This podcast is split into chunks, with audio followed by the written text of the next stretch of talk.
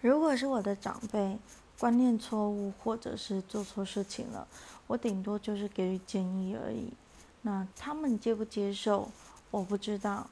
所以，反正可能没听进去的话，可能还会再做错一次、两次、三次。那做错就做错了，也没有关系。所以。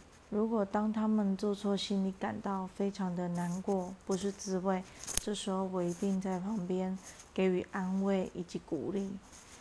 这样循环次数下来几次以后，他们就会发现说：“哦，原来这个观念才是正确的。”那他们就会因为这样子去做改变。